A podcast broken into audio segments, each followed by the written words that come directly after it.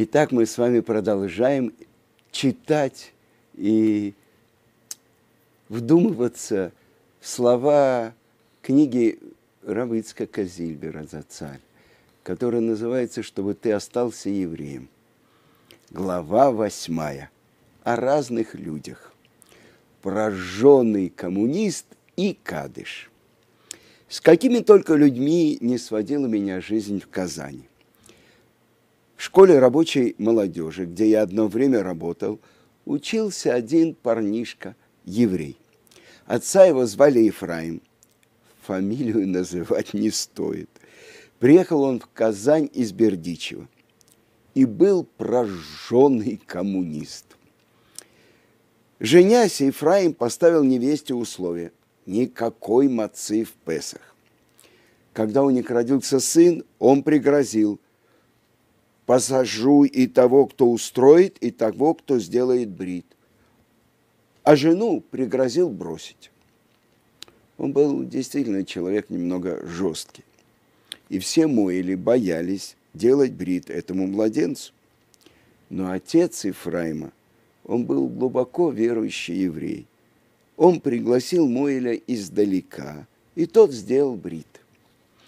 Придя домой и увидев, что произошло, Эфраим собрался выполнить свою угрозу, но жена его остановила.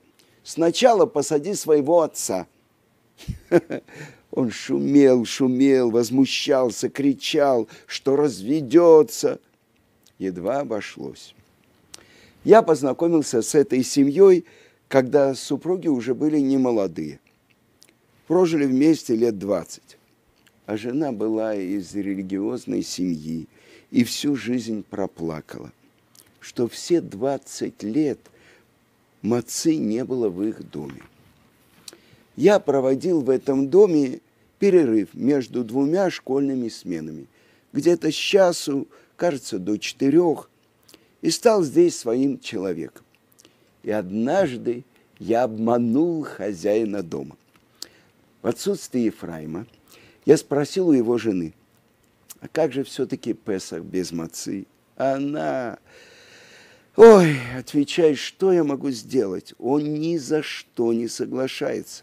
Я говорю, ладно, мацу есть нельзя, а булочки сдобные можно? Конечно, можно. И я научил ее, что делать. Тесто, замешанное из обычной муки, но, разумеется, без дрожжей и совершенно без воды – только на виноградном соке или на масле, не считается хомыцем.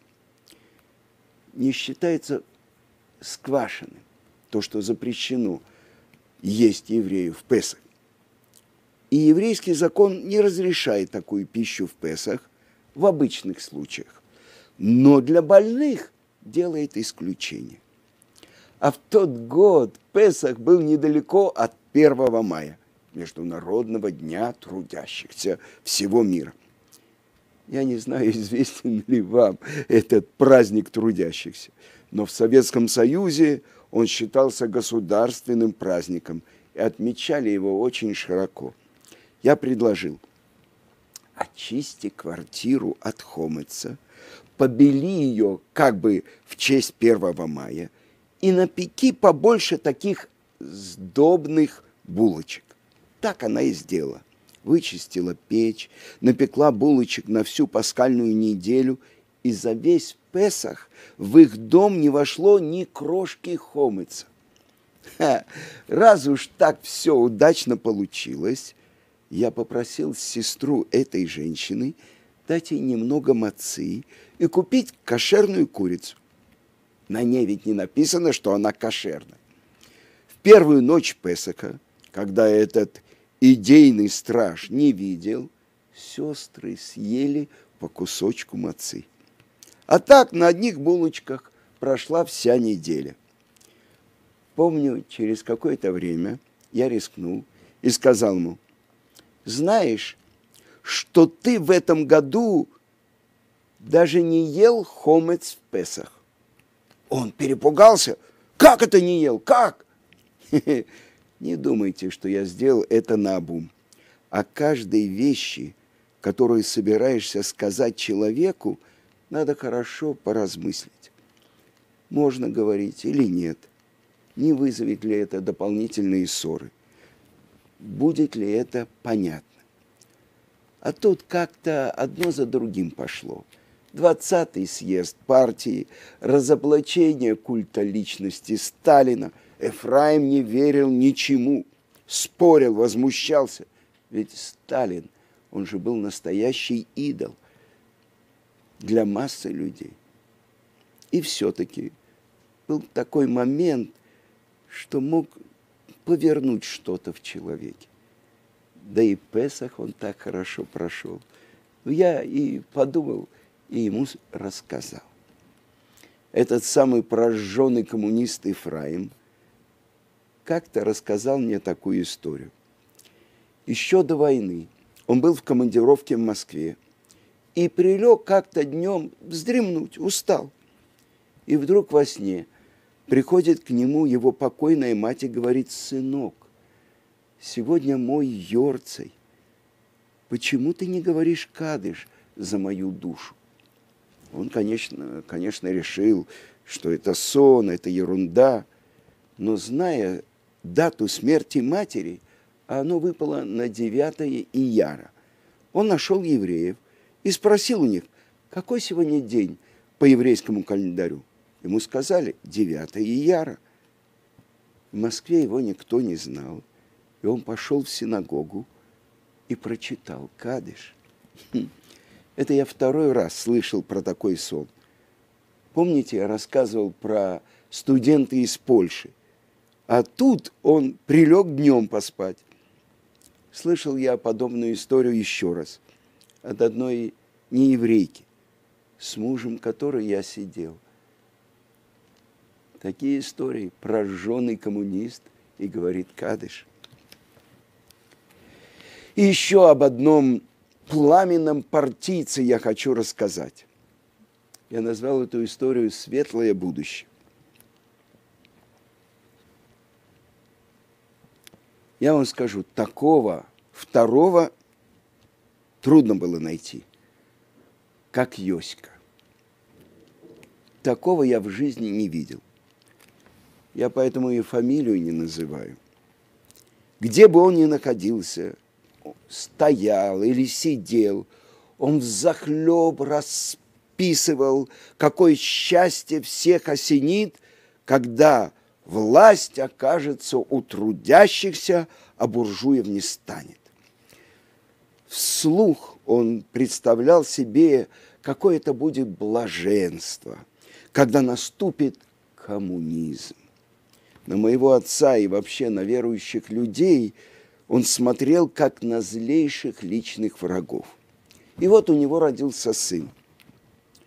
И он дал ему имя, в которое каждая буква что-то означала. Тут тебе и революция, и Троцкий, я вам скажу, я знаю, Равыцкий не приводит это имя. Револьт. Революция Троцкий. Потащил младенца в Евсекцию на заседание, всем его показал, произнес пламенную речь. Вот, мол, человек будущего. Он и то, он и все, не знаю еще что. Вместо того, чтобы сделать брит мила, я дал ему имя Револьт, революция Троцкий. Прошло какое-то время. Где-то в сорок первом году мой отец ставил тайно хупу у сестры нашей соседки. Когда мы собрались уходить, кто-то помог моему отцу надеть пальто – мы вышли, и отец у меня спрашивает, скажи, кто мне подал пальто? Я ему говорю, Йоська. Отец просто вскрикнул, не может быть, да ты что, не может быть, Йоська? А я подумал, это он после 1937 года. Может, Йоську исключили из партии, может, сам что-то понял. 1937 год кое-кому все-таки открыл глаза. Знаю, что второму сыну Йоська тайно, но сделал обрезание. Видно, и Йоська что-то начал думать по-другому.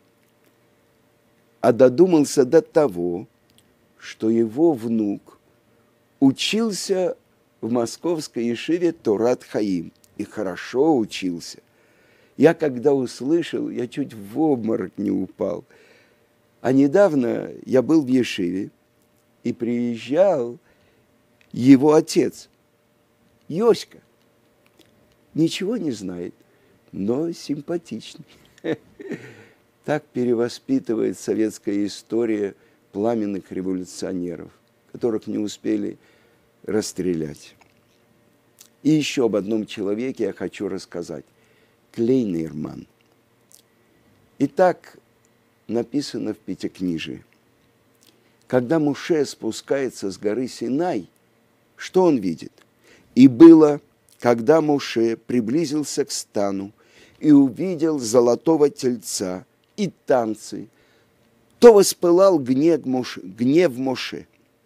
И он бросил изо всех сил скрижали и разбил их под горой. Так написано в книге Шмот. И это произошло, как вы сами знаете, это 17-го Тамуза. Так вот, в этом предложении истории кажется одно слово лишним. Увидел тельца, достаточно. А зачем сказано увидел тельца и танцы? И он разгневался. Причем здесь танцы? И Равыцкая говорит, я вам отвечу, я вам приведу одну историю. В 47-48 году я давал частные уроки математики тем, кто хотел окончить школу золотой медалью. И без экзаменов тогда принимали вуз. Состоятельные люди могли позволить себе нанять частного учителя. Среди моих учеников была дочка некоторого Клейнермана. Он был директором сразу двух галантерейных фабрик системы НКВД. Клейнерман, Клейнерман был такой важной персоной, что в своем распоряжении имел даже личный самолет. И жена его занимала очень важную должность она была председателем профкома целой фабрики. Ну, я занимался его дочерью у них дома. Так вот, я вам расскажу, такой роскоши, как у этого человека, я в жизни не видел. Не дом, Третьяковская галерея, столько там было картин. Ну, как-то я закончил урок, и вдруг Клейнерман приглашает меня к себе в кабинет. Ну, я захожу. И он мне говорит, вы слышали? Евреи хотят объявить свое государство. Я молчу, боюсь говорить. Он же из НКВД, а он продолжает. И на флаге у них будет написано «Всякий, кто голоден, приходите и ешьте». Это с этого начинается пасхальная года. Я молчу вошла его жена. А он кивает в ее сторону и говорит, вот моя жена. Ее раньше звали Ципа, Ципора. Сейчас она ничего не соблюдает, но когда-то зажигала субботние свечи. Я расскажу про себя. Я когда-то учился в Ешиве и был совсем молодой, когда пришла советская власть. Ну, появились евреи-коммунисты, секции, которые готовы были отдать жизнь, чтобы свести человека с путей веры.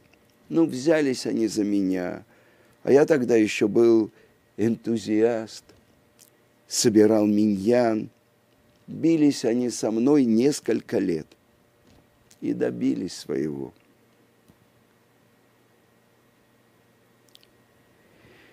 Да, с тех пор я работаю в системе НКВД. Правда, у меня был один шанс. Где-то в 26 году послали меня в командировку в Румынию. Я мог бы там остаться.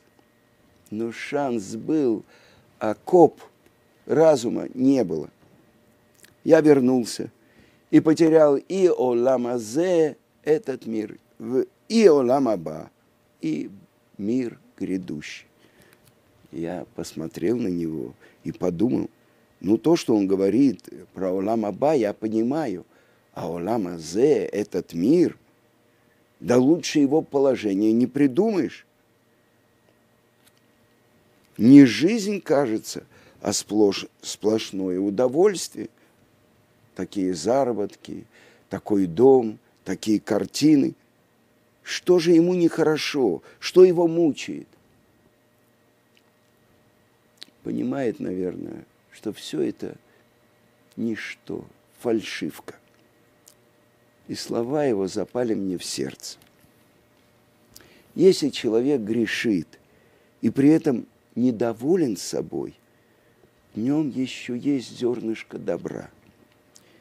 Когда Муше увидел тельца и танцы, танцы, почему он разгневался? Если бы они не танцевали, он бы еще подумал, разбивать или не разбивать скрижали. А они радуются, танцуют перед золотым тельцом. И он разбил. А из слов этого Клейнермана следовало, что он служит идолу, но без танцев. Он был искренен, когда он говорил со мной. Это потом проверилось делом. Мы говорили на идыш. В те времена нельзя было свободно купить э, муку. Люди ночами напролет стояли в очередях и получали один пакет в одни руки. Такие стандартные были пакеты из плотной оберточной бумаги, каждый три килограмма. А нам нужна была мука для мацы, и Клейнмерман мне предложил, приходи ко мне на фабрику, может, я смогу для тебя получить. Я пришел, он побежал куда-то и принес целый пакет, три килограмма. Потом говорит, подожди, побежал на другую фабрику и принес из распределителя для работников фабрики второй пакет. А потом я случайно узнал, что этот Клейнерман прислал дрова какому-то слепому еврею-старику. Но конец его карьеры, конечно, был ужасен. Через доверенного человека он послал взятку 50 тысяч рублей прокурору Татарской республики. Но ему устроили ловушку. Этот доверенный человек пометил купюры и к прокурору тут же явились с обыском. Это было громкое дело в Казани. Посадили многих. Но я не думаю, что это делалось э, ради законности, социалистической законности. Скорее всего, какие-то счета кто-то с кем-то сводил. Советская экономика по-честному не могла работать. Но пострадали от этого не только те, кто сел. Например, нам, верующим, трудно было делать то, что нужно, не обходя закон.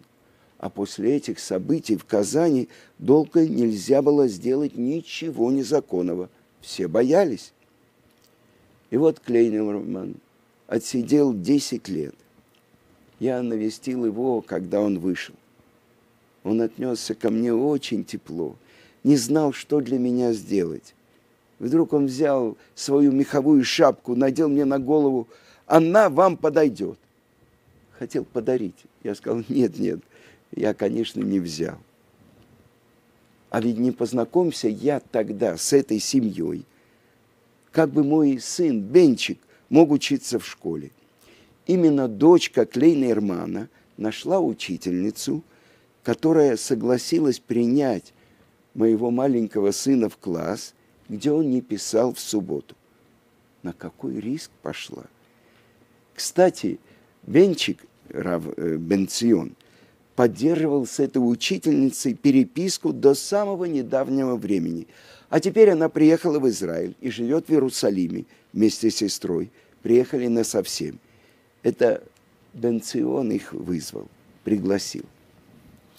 Однажды, это было в 50-е годы, в Хануку, канун субботы. Я шел молиться, и вдруг вижу, идет человек на костылях и спрашивает, где живут евреи.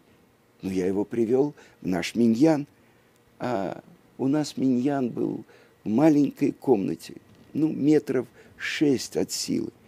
А он вошел, вошел и говорит, это же Ганеден, настоящий рай. А когда его вызвали к Торе, он произнес шейхи Яну, благословен Бог, всесильный наш, царь вселенной, который дал нам дожить и просуществовать, и достичь этого времени. Это благословение Шейхиянова, Кейманова и Гиянова, Лизманазе произносится в радостные события и в большие праздники.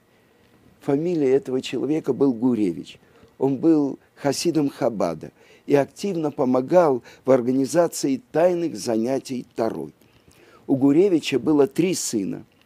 И тревожась о том, как они вырастут при этом советском режиме, он решил отправить их в Израиль с первыми польскими евреями. Достал фальшивые документы, но на границе парней задержали и арестовали. Гуревич взял всю вину на себя и так умно действовал, что кроме него никого не посадили. Ну, отсидел он свои 10 лет, а теперь он возвращается в Москву проезжая Казань, увидев, что солнце заходит, что вот-вот наступит суббота, он сошел с поезда и стал расспрашивать прохожих, где тут евреи. Ну, я, конечно, привел Гуревича Ревберла к себе домой. И он немного нам рассказал о жизни в лагере. Там ему приходилось очень трудно из-за соблюдения субботы – Начальник орал на него, ты у меня будешь работать в субботу. А он выкручивался, упирался. И за это его били беспощадно. Так что, как он сказал, он сейчас на костылях не из-за ног, а из-за слабости сердца. Потом в Москве он выздоровел, оправился. Однажды Рэб чуть не погиб – у заключенного чеченца, видно, было плохое настроение. Он выхватил нож, подбежал к Гуревичу, который совершенно ему не был знаком, и воткнул его нож в спину в позвоночник. Специальный такой удар, чтобы перерезать спиной мозг. Удар смертельный. К счастью, нож прошел мимо. Гуревича отнесли в больницу а через час принесли туда же раненого чеченца. У него не вышло с Гуревичем, так он цепился с другим зэком. Но тот оказался проворней. В этот момент, когда он его увидел, тяжело раненый Гуревич сильным кровотечением немедленно удрал из больницы. Назад в лагерь, чтобы не быть с этим чеченцем. Вдруг тому бы вздумалось довести дело до конца. На исходе субботы я поеду дальше, говорил Гуревич. Сколько лет я не был дома, не знаю, что стало с детьми. Если они останутся евреями, не жалко тех лет, что я просидел. Но если они станут, как все, мне будет так обидно. Я налил ему стакан молока. Он говорит, нет. Он отлил половину стакана. У вас же дети. Вечером после субботы мы прощаемся. Я хочу ему дать какие-то деньги. Он говорит, зачем? У меня есть кирпич хлеба, билет на поезд есть. Доеду. Единственное, о чем я хочу вас попросить, мне удалось пронести в лагерь тфилин. Но ремешок за это время истерся. Может, вы мне дадите ремешок для тфилин? Ну, я ему дал ремешок, проводил на вокзал – в трамвае кто-то хотел уступить ему место, а он отказался. Какой-то военный заметил, вот, товарищи, учитесь порядочности у этого инвалида. Он не спекулирует своей слабостью. Я не знаю, что он имел в виду, но попал в точку. А Гуревич, это же надо, прислал мне из Москвы 15 рублей за ремешок. Мы с ним переписывались. И теперь я могу рассказать, что было, когда он приехал домой. Он жил недалеко от синагоги, добирался туда автобусом. В субботу, конечно, шел пешком, возвращался с утренней молитвы уже после 12. А до молитвы, как и полагается, ничего не ел. Он очень ослабел, и врачи запретили ему выходить из дома натощак. Велели съедать перед уходом хоть кусок хлеба с маслом, но он не решался. И тогда ему приснился сон, который приснится не каждому. Во сне к нему явились три великих раввина. Одного из них Гуревичу во сне назвали Равхаим Йосиф Довид Азулай, Хидо. Этот великий еврейский ученый, мудрец и каббалист, который жил в 18 начале 19 века. И вот эти люди говорят ему, вы спросили у Рава, он велел вам есть, а вы не едите. Мы вам приказываем до молитвы поесть, а потом идти в синагогу. Тогда он стал есть. Я вам скажу, не каждый удостоивается такого сна. Сам Хидо открылся ему во сне.